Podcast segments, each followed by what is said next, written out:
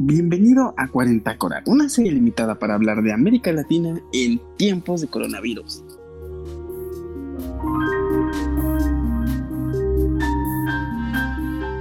En el episodio del día de hoy vamos a hablar de emprendimiento en la actualidad. ¿Es posible?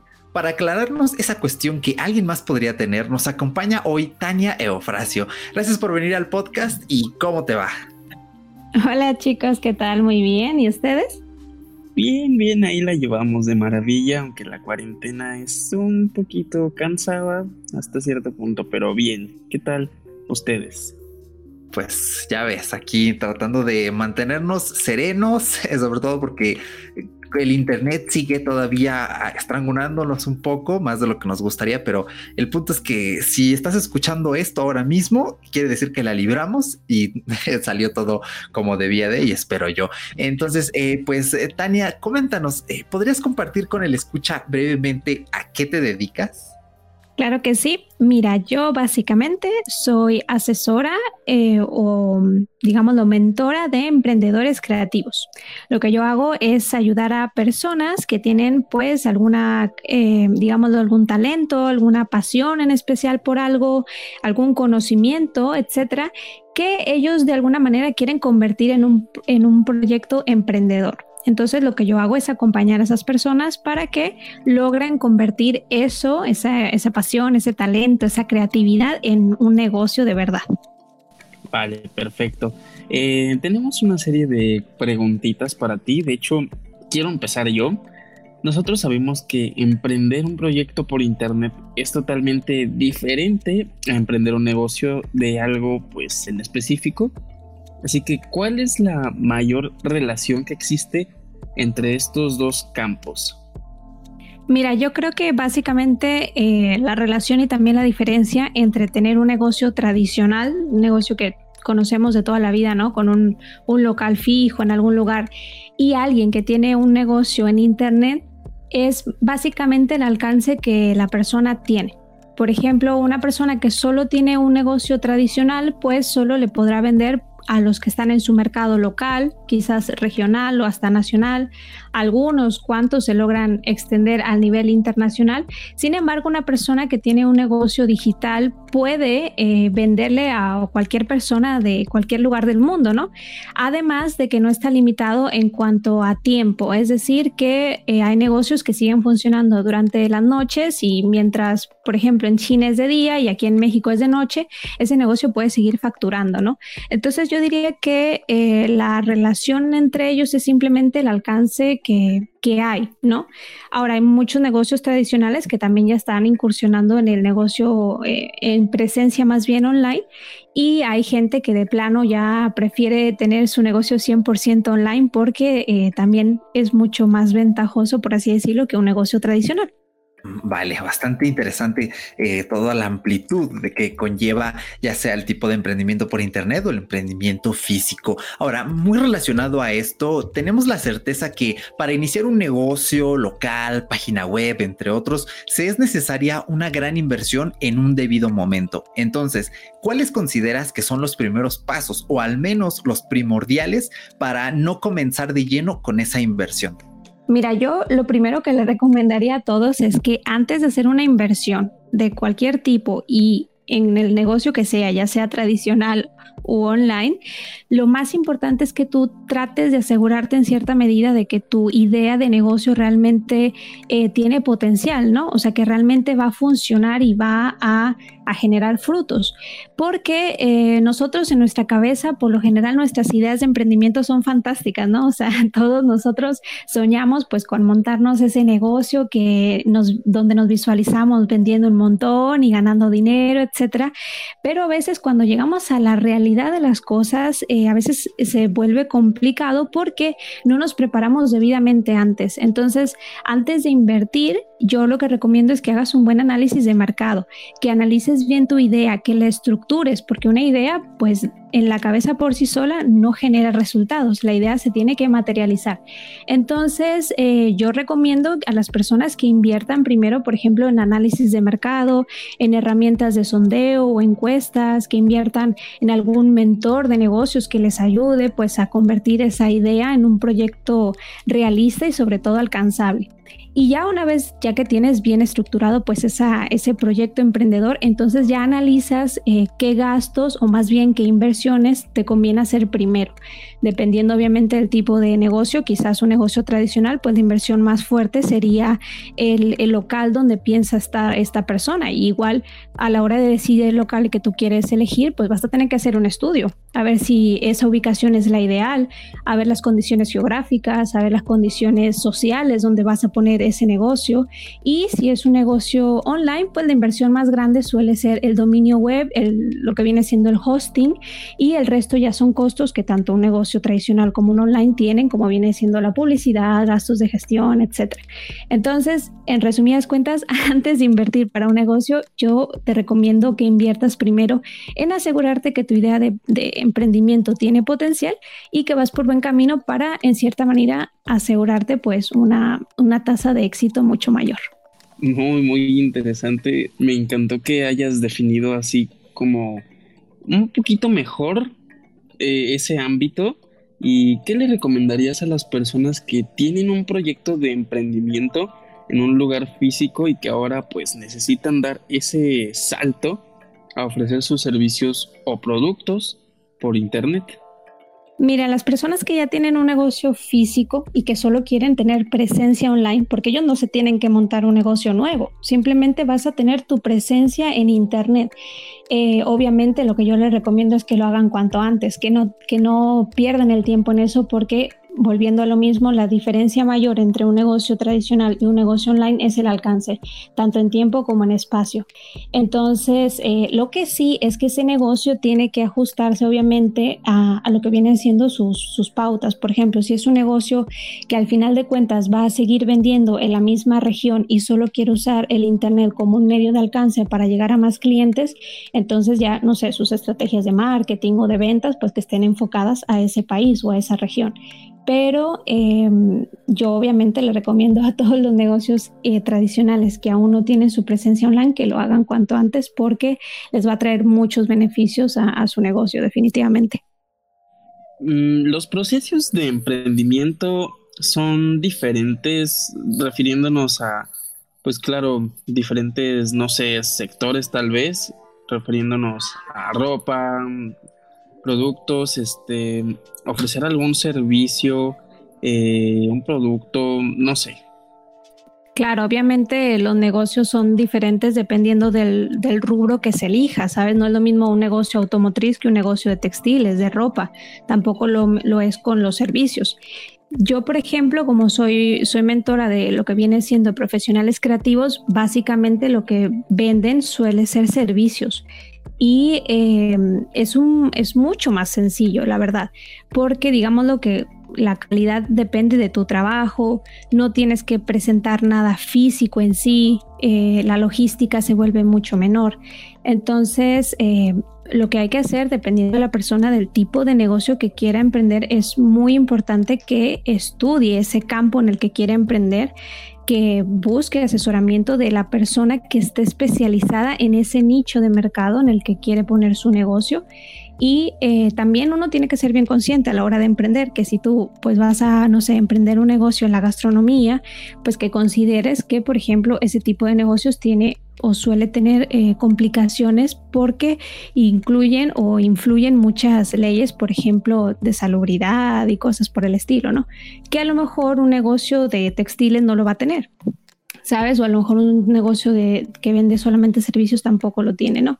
Entonces todos los negocios son distintos y todavía eh, dependiendo del rubro que elijas, pues van a ser muchísimo más diferentes el uno del otro creo que tienes que tener esos conocimientos súper amplios porque, pues no sé, creo que podría haber la posibilidad de que te desvíes en algún momento, tal vez, cuando estés buscando algún fin y termines haciendo otra cosa o tomes malas decisiones. Entonces, creo que tienes muchísima, muchísima razón. Claro, y ya ahora que estamos comentando todo esto en la cuarentácora propiamente, eh, Tania, ¿consideras esta situación que estamos viviendo a nivel mundial una oportunidad para empezar a crear un negocio o simplemente emprender algo que tengamos en mente? Claro, por supuesto, y, con muchísima eh, más razón, porque muchas personas, por ejemplo, al principio se ven motivadas a emprender porque quieren tener algo propio, porque prefieren ganar más dinero, porque no quieren tener un jefe, eh, porque no quieren depender siempre de alguien que les dé empleo. Pero la verdad es que emprender tiene otros muchísimos beneficios más y, por ejemplo, dependiendo, volvemos del rubro que hayas elegido o que quieras hacer tu negocio, todas aquellas personas que tienen un negocio online, ellos siguen en cierta manera facturando, ellos siguen trabajando desde casa, da igual si tiene, eh, si hay cuarentena o no, o si su negocio ha cerrado o no.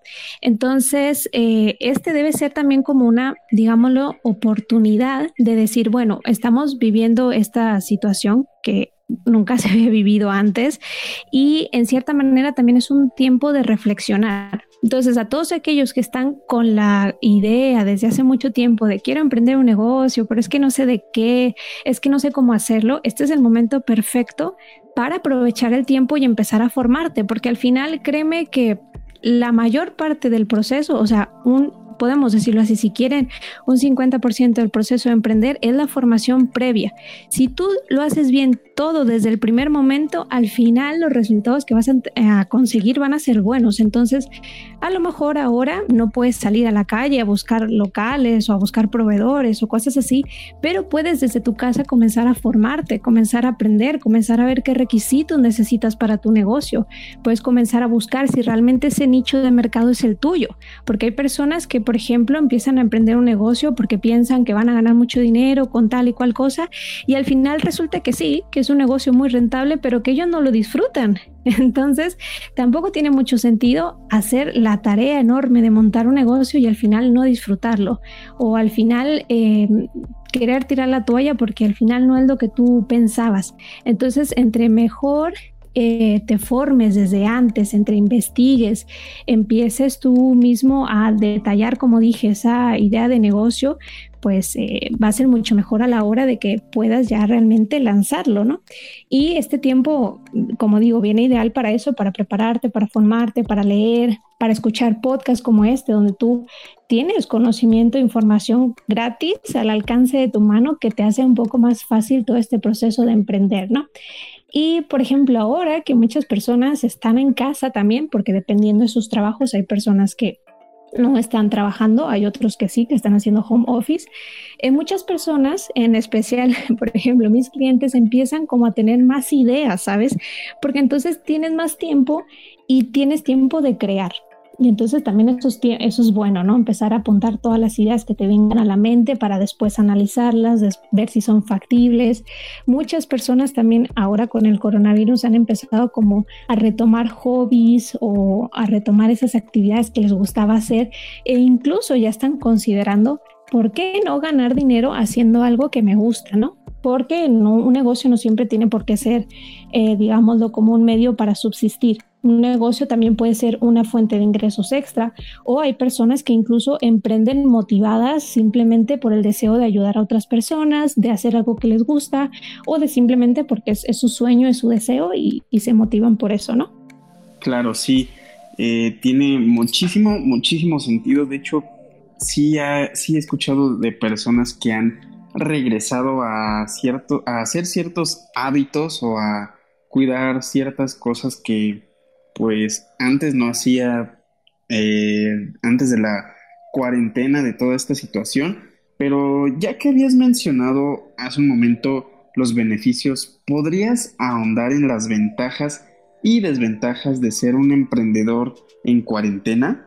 Sí, mira, como todo, yo, así como tú has dicho, hay ventajas y desventajas. Yo diría que las ventajas de, de ser un emprendedor en especial online en cuarentena es que de cierta manera tienes un control sobre tu negocio porque tú sigues trabajando, sigues ofreciendo tus servicios, este, obviamente hablando en el rubro de servicios, porque a lo mejor si tú tienes un negocio online, tipo un e-commerce y vendes productos físicos, pues a lo mejor la logística de tu, de tu tienda se ha visto afectada, obviamente, pues porque ahora los medios de transporte están más limitados, ¿no? Eh, pero si eres una persona que ofrece servicios, tú puedes seguir vendiendo, ¿sabes? Porque hay personas que siguen necesitando sus servicios. Por ejemplo, tengo clientes que son eh, psicólogos, que son terapeutas, que son nutricionistas y en esta época ellos han tenido muchísimas más ventas por lo mismo, porque hay personas que por el encierro, por, por esta situación, necesitan los servicios de un psicólogo, de un terapeuta o han tomado más conciencia de que quieren estar más saludables y buscan a esos profesionales, ¿no? Entonces, ese es un ejemplo. Como desventaja, pues puse el ejemplo, por ejemplo, eh, de las eh, e-commerce, ¿no? Que a lo mejor la logística se ve afectada los negocios tradicionales con esto del coronavirus obviamente se han visto afectados porque muchos de ellos han tenido que cerrar. Sin embargo, si esa persona tiene presencia online, quizás puede seguir trabajando de una manera indirecta. A lo mejor no puede vender directamente al cliente, pero puede seguir trabajando porque siempre hay algo que hacer en un negocio, no sé, haciendo encuestas de calidad, contactando a los clientes, diseñando nuevos productos o servicios, etcétera. Desventaja de, tener un negocio tradicional y estar en cuarentena, pues que probablemente, muy probablemente tu economía se ve afectada porque en todo el mundo se está viendo pues eh, esta nueva crisis económica, ¿no? Porque pues no hay venta de, ni de productos ni de servicios y entonces eh, yo creo que esta es la mayor desventaja de los emprendedores en esta, en esta época, ¿no? Vale, mm, sabemos que la situación actual no amerita que alguien tenga una ventaja injusta sobre otras personas, pero en el caso de los emprendedores también sabemos que necesitan mantener ciertos beneficios para no perder su estabilidad económica. ¿Qué acciones pueden tomar sin afectar la situación con otras personas? Mira, aquí eh, es un poco como lo que comenté antes. Por ejemplo, estos profesionales, estos negocios online que ofrecen servicios, pues entra mucho en la ética del, emprendedor, ¿no? O sea, de, no aprovecharse realmente. Un ejemplo súper sencillo. Imagínate las aerolíneas que están vendiendo vuelos súper baratos, pero realmente cuando la persona lo compra y va al aeropuerto, probablemente ese vuelo no salga y quizás se lo pongan para otro día o para otra semana o ni siquiera le den la devolución del dinero, sino que le digan, mira, puedes volar de aquí a seis meses ¿sabes? Entonces ahí yo, por ejemplo, no lo veo justo. Entiendo y soy consciente que esa aerolínea necesita vender porque es el negocio y si no la aerolínea se va a la quiebra y también todas las personas que trabajan en la empresa. Pero en cierta manera yo no lo veo ético vender un, un servicio que no se puede dar por las condiciones que estamos viviendo actualmente, ¿no?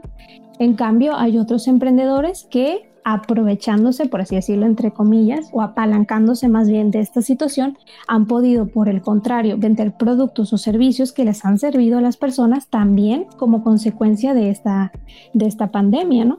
Entonces, eh, yo sé que todo negocio pues vive la facturación, pero también creo que juega un papel muy importante la ética del emprendedor y a final de cuentas es el emprendedor el que decide si, si decide seguir vendiendo sus productos o servicios en esta época, si los modifica, si los cambia o si simplemente no vende.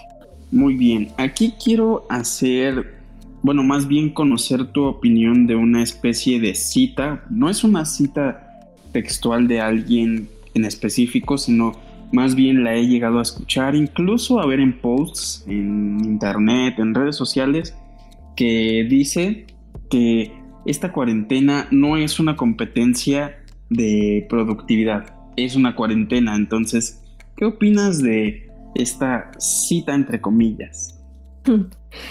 Mira, em, yo creo que viene por lo mismo, porque también estamos en una, digamos, en una época de la humanidad, por así decirlo, que vivimos muy deprisa sobre todo en, Occidente, ¿no? Vivimos tan deprisa que las empresas tienen que, hay que facturar más, y hay que vender más, y hay que hacer horas extra, y hay que alcanzar la siguiente meta del mes, y hay que hacer más, y hay que estar en presencia, y, siempre es más, más, más, más, más, ¿no? Entonces hay personas que les sobrepasa toda esa cantidad de trabajo ya sea un empleado normal que trabaja para una empresa, ya sea sobre todo el emprendedor, el dueño de un negocio, los solopreneurs, o sea, los, los freelancers, los que son emprendedores en solitario, ¿no?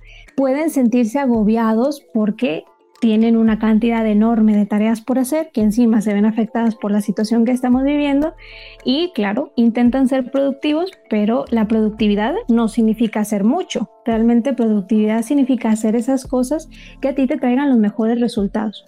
Y en cuanto a cuarentena también es verdad, o sea, estamos en una época en la que si te han dicho que no puedes salir, pues no puedes salir y entonces no te sientas mal porque no has podido hacer cierta tarea de tu negocio porque no has podido salir porque pues es una cuarentena, ¿no? Entonces, esa sería mi opinión respecto a la productividad en, época de coronavirus. Claro, muchas gracias por por darme tu opinión sobre esta especie de cita. Te digo, bueno, les repito, no es una cita textual de alguien, sino más bien es como eh, el englobamiento de este pensamiento de varias personas y pues como llegando a una conclusión eh, fue esa cita, ¿no? Tomando en cuenta todo lo que nos acabas de comentar, ¿qué podrías recomendarnos y al podcast escucha que sigue en aras de emprender para tomar acción y dar ese primer paso que pues a veces se vuelve complicado por la inseguridad personal. Mira, desde experiencia propia y de la de mis clientes, esa inseguridad viene básicamente por el desconocimiento, tanto de uno mismo como de la idea. Si a ti se te ocurre una idea de negocio, pero no sabes siquiera si va a ser válida, o si vas a ganar dinero, o si va a funcionar, es lógico que te dé miedo a emprender esa idea porque es muy probable que quizás ni ganes dinero o pierdas dinero invirtiendo o que fracases o que alguien te critique, etc. Entonces de ahí viene esa inseguridad, porque también quizás tú mismo no te conoces y no sabes cuáles son tus fortalezas, cuáles son tus habilidades, no sabes siquiera si ese nicho de mercado en el que quieres emprender es el adecuado para ti. Quizás tú tienes la idea, no sé, de emprender un negocio automotriz porque siempre te han gustado los coches y tal, pero a lo mejor realmente no es eso lo que te apasiona, ni siquiera te motiva y luego vas a estar invirtiendo horas y horas en estudiar un mercado que se te hace aburrido, tedioso, cuando a lo mejor si te hubieras conocido mejor a ti mismo hubieras descubierto que a lo mejor tu ámbito era la gastronomía. Está bien que te encanten los coches, pero realmente tienes más habilidades, más conocimientos, más experiencias para abrirte un restaurante. Entonces, yo lo que le recomendaría a esa persona que tiene miedo de emprender, que tiene esa inseguridad, es básicamente, como lo dije antes, que inviertas mucho tiempo en la fase previa, en conocerte a ti mismo, en saber cuáles son tus fortalezas, tus áreas de oportunidad, tus debilidades, las amenazas que hay en el exterior, en estudiar bien tu nicho de mercado, en preparar la idea. Si la idea la aterrizas, si realmente la conviertes en un proyecto que sea objetivo, que sea alcanzable y realista, vas a ver que, te vas a sentir más seguro y confiado porque sabes qué es lo que tienes que hacer, porque incluso te vas a sentir preparado de que si algo no te sale como tú querías y no sale bien, pues tú sabes cómo reaccionar, tienes un plan B, entiendes que el fracaso es parte de este proceso de emprender y no es un fracaso, realmente es una lección. Para mí, siempre digo a mis clientes, el único fracaso es no hacer nada por miedo a fracasar. Vale, bastante interesante. Y ya ahorita que comentas toda esta parte que es eh, más personal sobre cómo vencer este miedo y conocerse a sí mismo, ¿cuál fue tu motivación para realizar tu proyecto? Bueno, chicos, yo la verdad, eh, lo que pasa es que yo trabajaba antes igual en el área del emprendimiento y los negocios, pero a nivel internacional.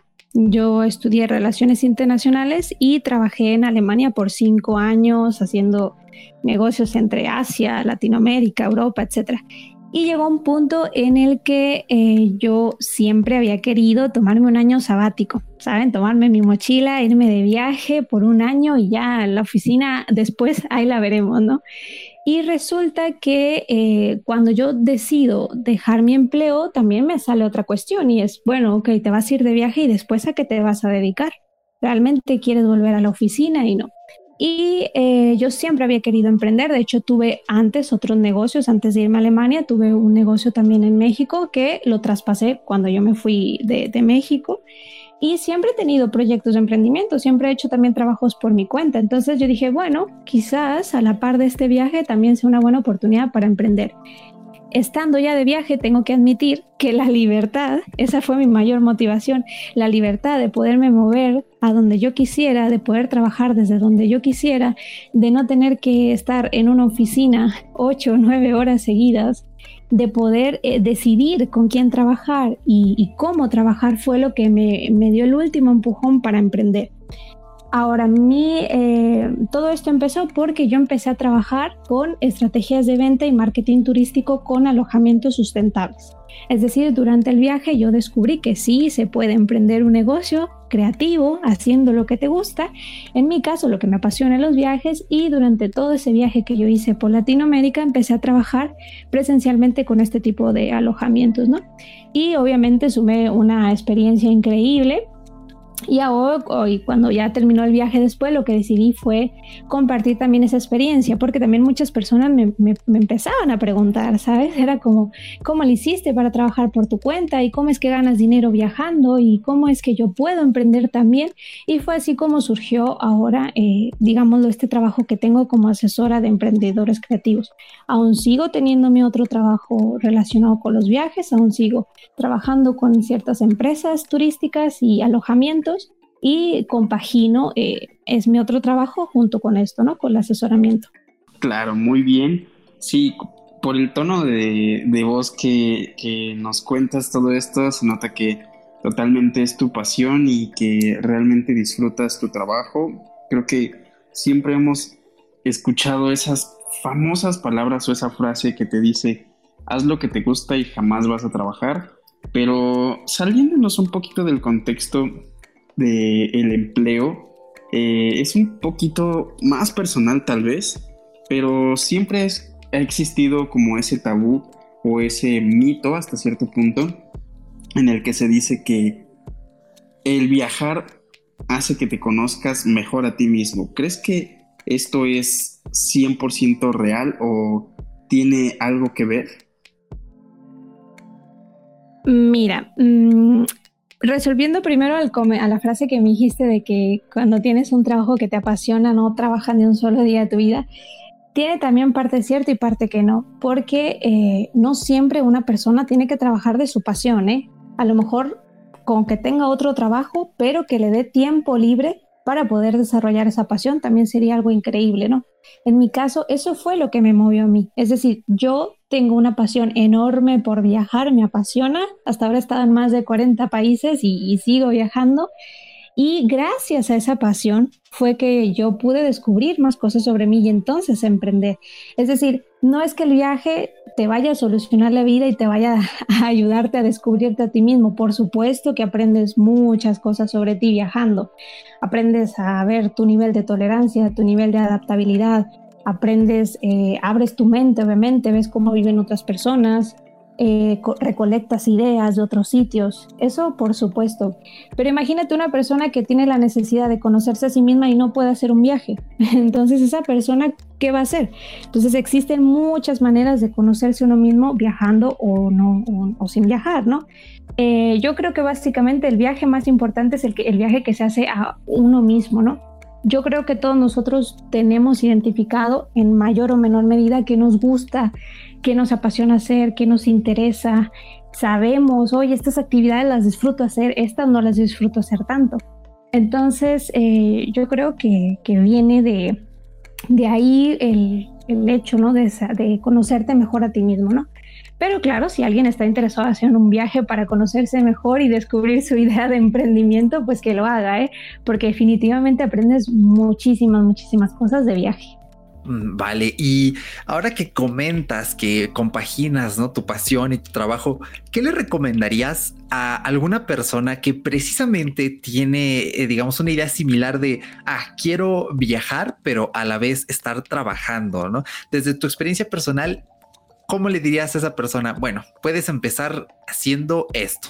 Mira, hay muchas maneras, no, no forzosamente tienes que emprender para poder viajar. Es decir, hay muchos eh, trabajadores que trabajan para empresas son empleados, pero trabajan en remoto. Entonces, esos empleados pues tienen que llegar a un acuerdo con sus empresas para poder viajar.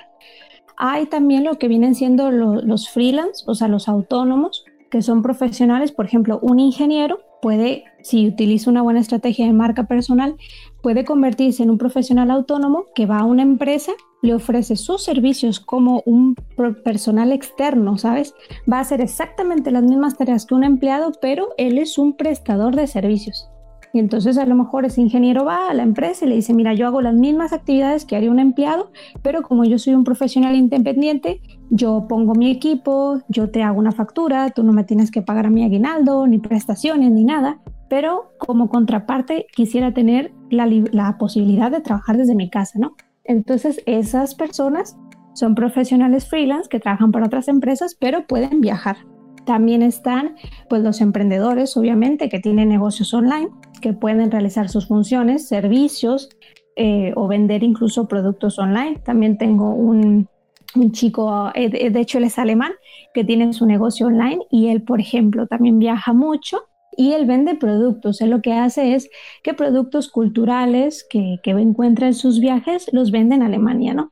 Entonces, no siempre tiene que ser un negocio online de servicios, ¿sabes? Como por ejemplo es el mío, que ofrezco servicios online, pero también puede ser presencial. Es decir, si una persona quiere viajar, también puede hacer trabajos presenciales, como lo hice yo en su momento con los alojamientos a los que fui a trabajar, ¿no? Entonces, eh, hay muchas maneras. Yo creo que la clave está en que esa persona que quiere, que quiere hacerlo, que quiere viajar y trabajar al mismo tiempo, vea cuál es la mejor manera para, para él o para su situación. Una persona que tiene un negocio físico, en teoría también tiene la posibilidad de viajar. Si deja a cargo de ese negocio pues a personas bien cualificadas y esa persona, el dueño de negocio, solo se encarga de manera remota de las, de las actividades como el control, la gestión, etcétera, ¿no? Entonces hay muchísimas maneras para poder vivir y trabajar al mismo tiempo, ¿no? Claro, y hablando, bueno, ahorita que tocas los temas, el tema de viajar, trabajar y todo esto, ¿crees tener algún gran consejo que te haya, bueno, no un consejo, sino más bien algún pensamiento que hayas tenido y que podrías compartir con, nosotros y con el podcast escucha para poder vivir eh, o más bien trabajar de algo mm, pues creativo? Mira, yo lo que le aconsejaría a la gente es que em, piensen muy bien si el trabajo que están haciendo realmente es el trabajo que les apasiona, porque a veces eh, la creatividad siempre está ahí. Todos nosotros somos creativos. El problema es que a veces estamos en un trabajo que no nos permite desarrollar esa creatividad, que no hacemos las tareas que nos gustan. Y luego hay que ser conscientes que vamos a pasar la mayor parte de nuestra vida trabajando, ¿sabes? si tú sales de la universidad a los 20 y te jubilas hasta los 65 60, 70, eh, o sea, son 40, 50 años de tu vida trabajando. Entonces es súper importante que trabajes en algo que, que, realmente te apasione, ¿no? Entonces, eh, eh, lo que yo le diría a esa gente, pues que quiere tener como ese trabajo que, la apasione y tal, o ese consejo de mi parte sería busca, intenta, prueba. Mucha gente tiene miedo a, a, fracasar y a lo mejor piensa que no va a vivir de su creatividad, que no va a vivir de su talento y realmente tienen mucho más por perder si se quedan ahí. ¿Sabes? Uno pierde más si no lo intenta, que si lo intenta, que si se forma, que si prueba, que si se lanza al ruedo. Ahora también hay personas que eh, su pasión, por así decirlo, su interés, lo conservan durante toda la vida. O sea, hay gente que es súper feliz trabajando durante toda su vida haciendo lo mismo. Pero hay otras personas que no. Hay otras personas que quizás tenían mucha pasión y vocación por algo cuando eran jóvenes, a los 20, a los 30 años, y ahora, por ejemplo, que tienen 35, 40, sienten que eso ya no es lo suyo y quieren buscar algo nuevo. Y mi recomendación es siempre lánzate al ruedo, inténtalo, pruébalo y como lo dije antes, el único fracaso es, es no intentarlo. Entonces yo diría que ese es mi consejo para, para todos los que nos escuchan. Mm, vale. Y bueno, esto ya es una pregunta más personal, pero que me da bastante curiosidad. Eh, recién que cuando Nancy Franco nos comentó, ¿no? Que también este eh, podrías estar aquí en esta sección y todo eso, dijimos, wow, sí estaría estupendo, ¿no? Revisé tu web que tienes anclada en Instagram y, este, y le eché un vistazo y me pareció muy interesante. Entonces, bueno, ya como que la pregunta dices, bueno, algo de ahí va a sacar pregunta, ¿no? Pero eh, mi pregunta es, eh, ¿de qué país eres? Me llama mucho la atención. Yo soy de México, soy de Monterrey. Lo que pasa es que ya no tengo acento como norteña porque viví esos cinco años en Alemania, además de que mi pareja y mi socio de viajes es este español y muchos de mis clientes también son de España. Entonces quizá a veces el tonito no me sale como de regia, pero soy de México. Mm, vale, sí, me consumía mucho esa duda y dije, es que está interesante, ¿no? Porque, no sé, como que sí se nota mm, se, nota en la, a veces en la forma en la, en la que a veces dice ciertas palabras que es como que vaya, ¿no? Tiene una influencia multicultural muy, muy interesante, ¿no? Bastante eh, interesante. Entonces, pues, eh, creo que ya estamos más o menos por finalizar. Paco, ¿tienes alguna otra preguntita que saciar de una vez? Aprovecha porque oportunidades así se dan una vez cada 50 podcasts. tienes, tienes toda la razón. Pues no, creo que son todas las preguntas que me surgieron escuchándote. A mí me encanta la idea y me encanta tu estilo de vida, digo, a pesar de que no soy yo quien lo vive claramente, pero me encanta la idea o la filosofía de que exista esa gran posibilidad en la actualidad de poder, mm, pues, vivir de algo que te gusta, trabajar algo que te apasione y pues creo que todo es gracias a la tecnología. Digo, a final de cuentas este podcast es de tecnología y estilo de vida y creo que eh, esta charla contigo fue como muy campechana en cuanto a, tecnología, estilo de vida, entonces yo agradezco muchísimo que hayas compartido ese último pensamiento de arriesgate, no tengas miedo, inténtalo, eh, piensa en tu apuesta, piensa en que, eh, pues, ¿qué puede ofrecer lo que tú estás haciendo, ya sea un producto, servicio, etcétera, lo que hagas, pero pues arriesgate y pues consigue esa mejor versión de ti o pues esa, esa mejor versión de lo que puedes llegar a hacer, ¿no? Y pues apreciamos realmente mucho que hayas venido el día de hoy y dile al escucha tus redes sociales para que sigan tu proyecto. Claro, mi red en, Facebook y en Instagram y en Twitter también es arroba con C y eh, ahí van a encontrar también pues mi página web igual www.tanifrasio.com dentro de mi página también hay enlaces a otros proyectos que, que, tenemos. También pueden seguir mi blog de viajes donde ahí sí que hablo un poco más sobre este estilo de vida que gracias al emprendimiento online y al freelancing a trabajar como autónoma por, por cuenta propia he podido crear no un estilo de vida pues un poco más libre más una vida más sencilla pero también llena de muchas experiencias de muchas aventuras y todo gracias a haberme atrevido a dar el paso. Y es lo mismo que invito a todos, así como, como tú justo lo dijiste en tu reflexión, ¿no? Animarse a ir a por ello y a, y a intentarlo. Excelente. Todos los enlaces van a estar en la descripción de este programa por si alguien quiere checarlos y no andar ahí volviendo otra vez a rebobinar, escuchar. Ah, sí, dijo esto.